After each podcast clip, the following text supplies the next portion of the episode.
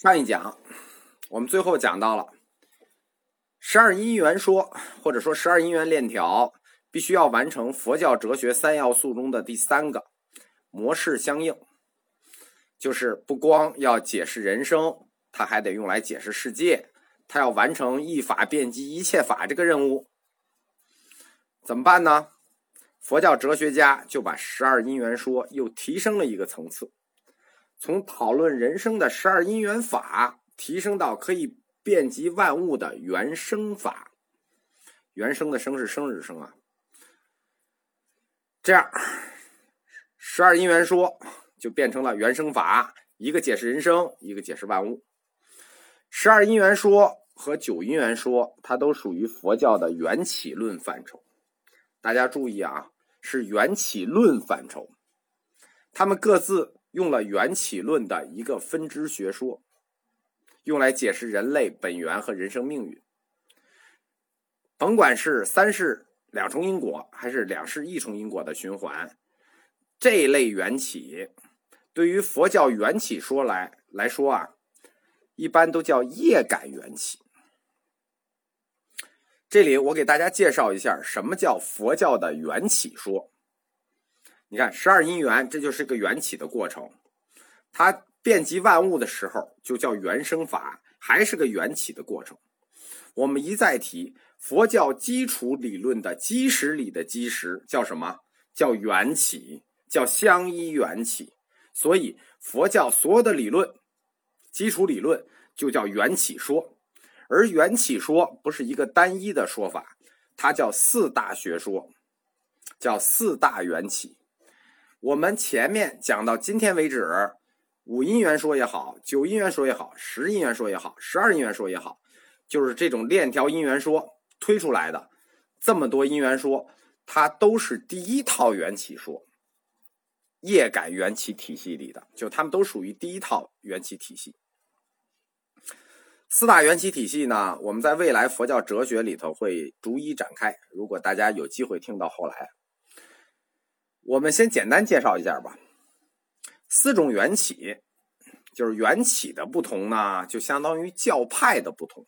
缘起说呢，就是个判教的工具，就是大家懂什么叫判教嘛？就说教流派不同，教派不同。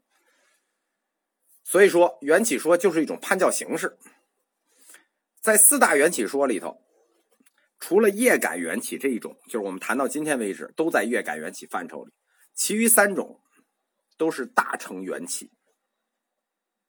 我们谈到的五蕴、十二因缘、人无我、原生法这一系列的概念，都是什么呢？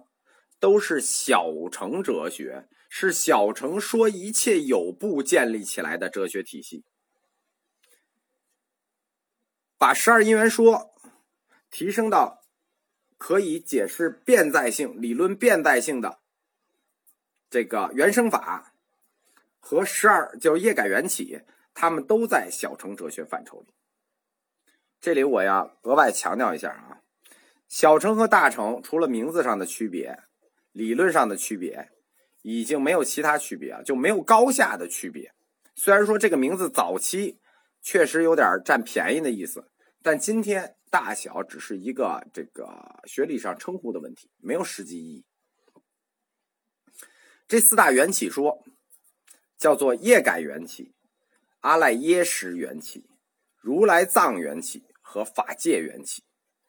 我给大家简单介绍，大家听一下就可以了啊，不展开了。后续碰到哪个展开哪个，因为这每一个后面都是极其庞大的学说。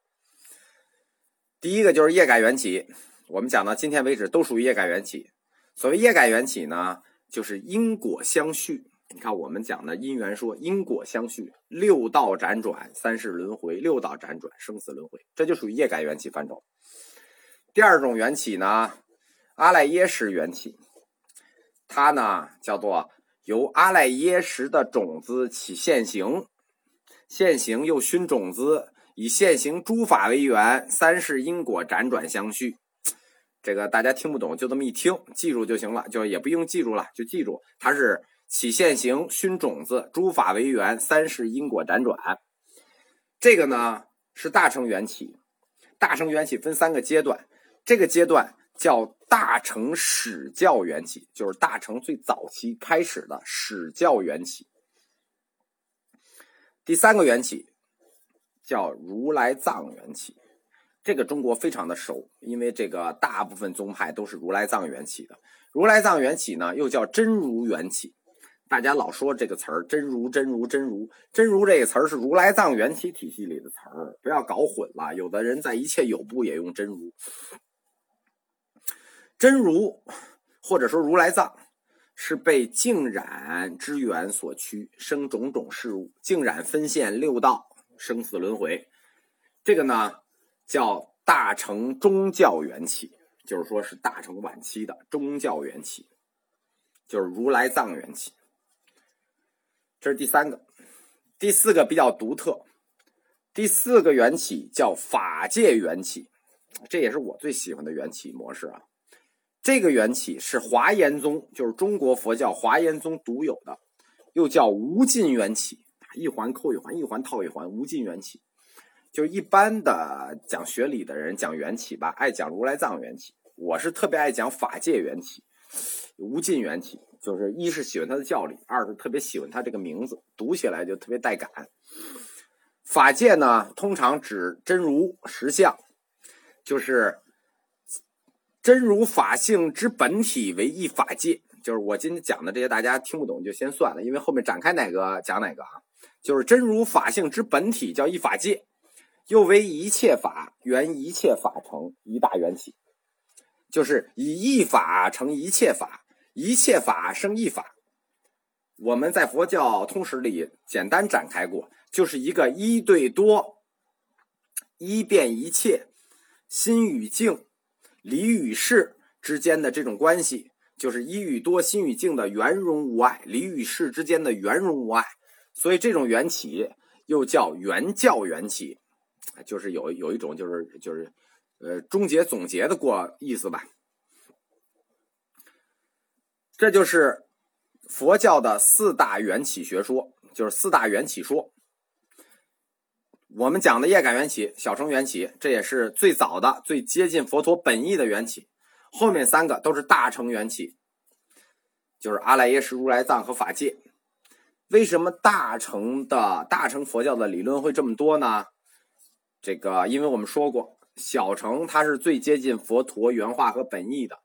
大成呢，就是后来追求自由的学生们自己把握了佛陀的精神发挥出来的，所以理论突破比较多。这点不是说接近佛陀就是对的，把握精神自己发挥就是错的。我们说过，佛陀的精神一再之强调追求真理之精神，自我把握真理之路之精神。所以说，大成的这套理论来源是没有问题的。就是客观说啊，因为大乘的理论太多了，大乘经论考试就是佛陀本人也很难考高分。在这个佛教的一个历史时期里啊，如果我们有机会会讲到印度佛教史，因为我们讲佛教史的时候就主要讲了中国，因为印度印度佛教史吕征先生有那个很完全的书了。就是在印度的一个时期里，大乘佛教是能人辈出，高手云集。理论天才是一一个接一个，龙树提婆、无著世亲、陈那法称，就是不是一个一个的出，是一批一批的出。在佛教理论界呢，佛陀其实就相当于一个旗帜，甭管是哪个学派、哪个理论天才，都得举起佛陀这杆大旗，上面写着“如是我闻”四个大字。一挥旗，剩下的事就是招呼自己的部队上了。为什么印度僧人敢这么大胆的发挥佛说？但是到了中国以后，大家都把经书当圣典，一般都不改一个字，就字都不太敢改，更别说发挥思想了。呃，这个问题呢，我深入考虑过，后来想明白了，但是不好讲。那这一讲我们就把四大缘起都介绍完了，呃，下一讲我们就介绍四大缘起的第一个业感缘起的理论覆盖范畴。